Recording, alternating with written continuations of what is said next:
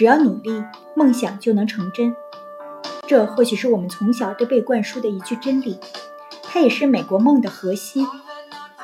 但去年年底上映的一部非典型传记片《我花样女王》却要说，即使你如此努力，甚至天赋异禀，也不能如愿以偿，因为你的出身注定如此。由小丑女玛格特·罗比主演的这部电影，根据历史上的真实事件改编。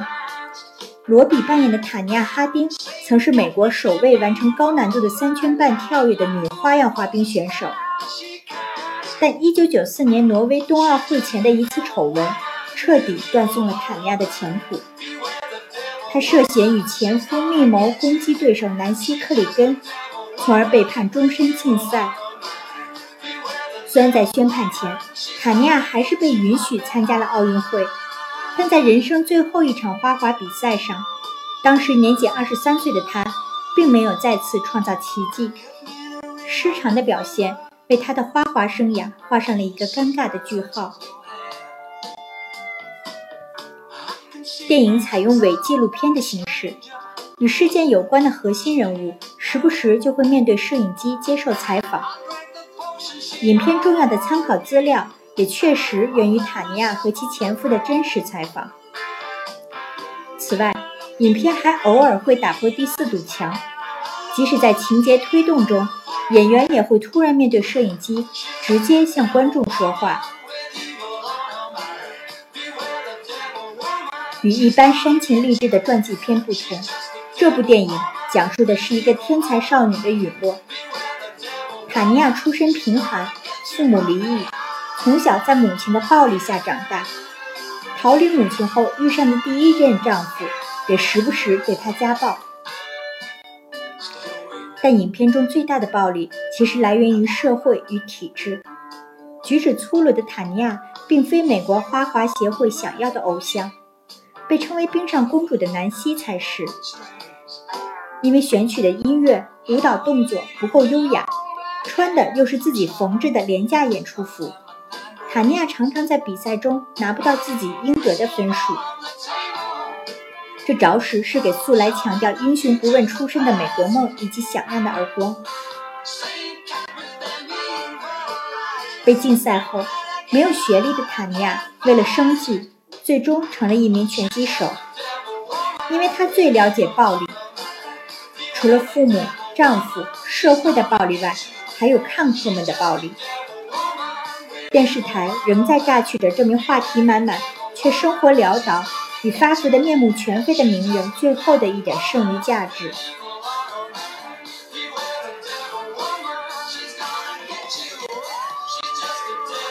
塔尼亚事件作为美国体育史上的一大丑闻，曾被无数次提及。一部小说、一出歌剧、一首歌曲，都曾将其作为主题。动画《辛普森一家》和《马南波杰克》中也都出现过塔尼亚的名字。美剧《宋飞正传》中对这桩奇案做过拙劣模仿。二零一四年，著名的体育频道 ESPN 为纪念开播三十周年，拍摄了一组纪录片，其中一集《金牌的代价》也专门聚焦该事件。直到二十年后。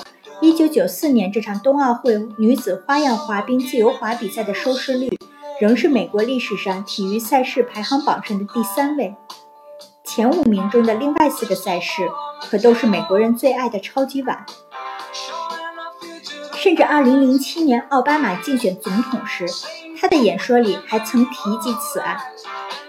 但自始至终，塔尼亚都是彻头彻尾的反派，而南希则是悲情受害者。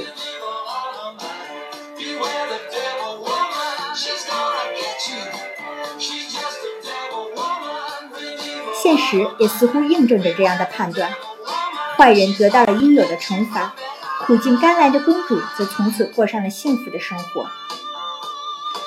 在一九九四年那场奥运会上夺得银牌后，俨然成为国家英雄的南希，虽未曾获得过世锦赛或奥运会冠军，却仍登上了《时代周刊》封面。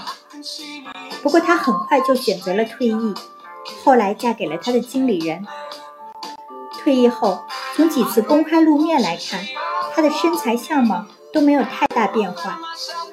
她还积极投身音乐、电视编导及电影制作等等事业中。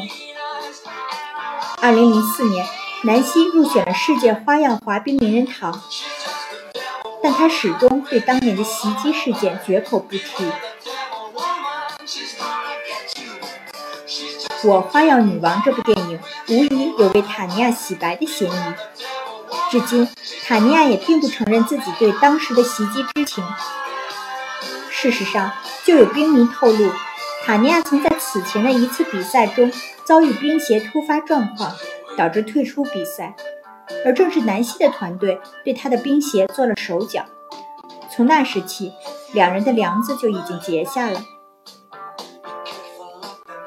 南希的形象确实也并不是无懈可击的，比如就在1994年那场著名奥运会的闭幕式上，南希就没有出席，却跑去参加迪士尼的商业活动，但他却跟人说是奥组委担心安全问题不让他参加，后来被证实这是撒谎。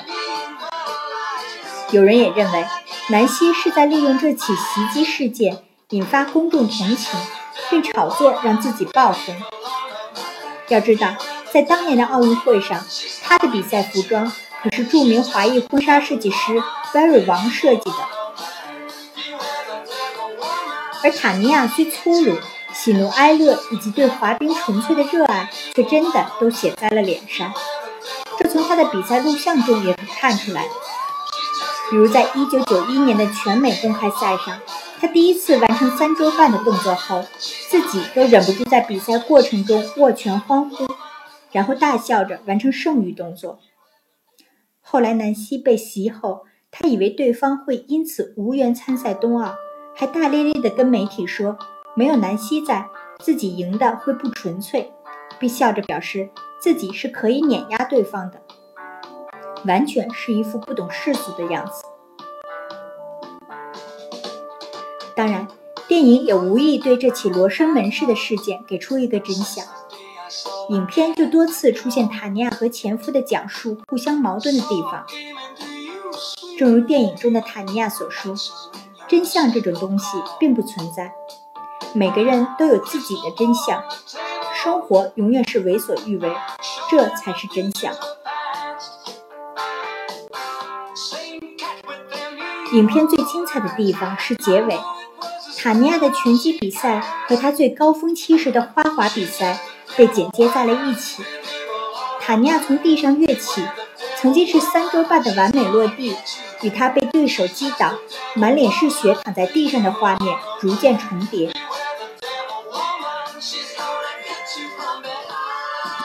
即使努力，我们也不见得能实现梦想，但我们仍需努力，努力的活着。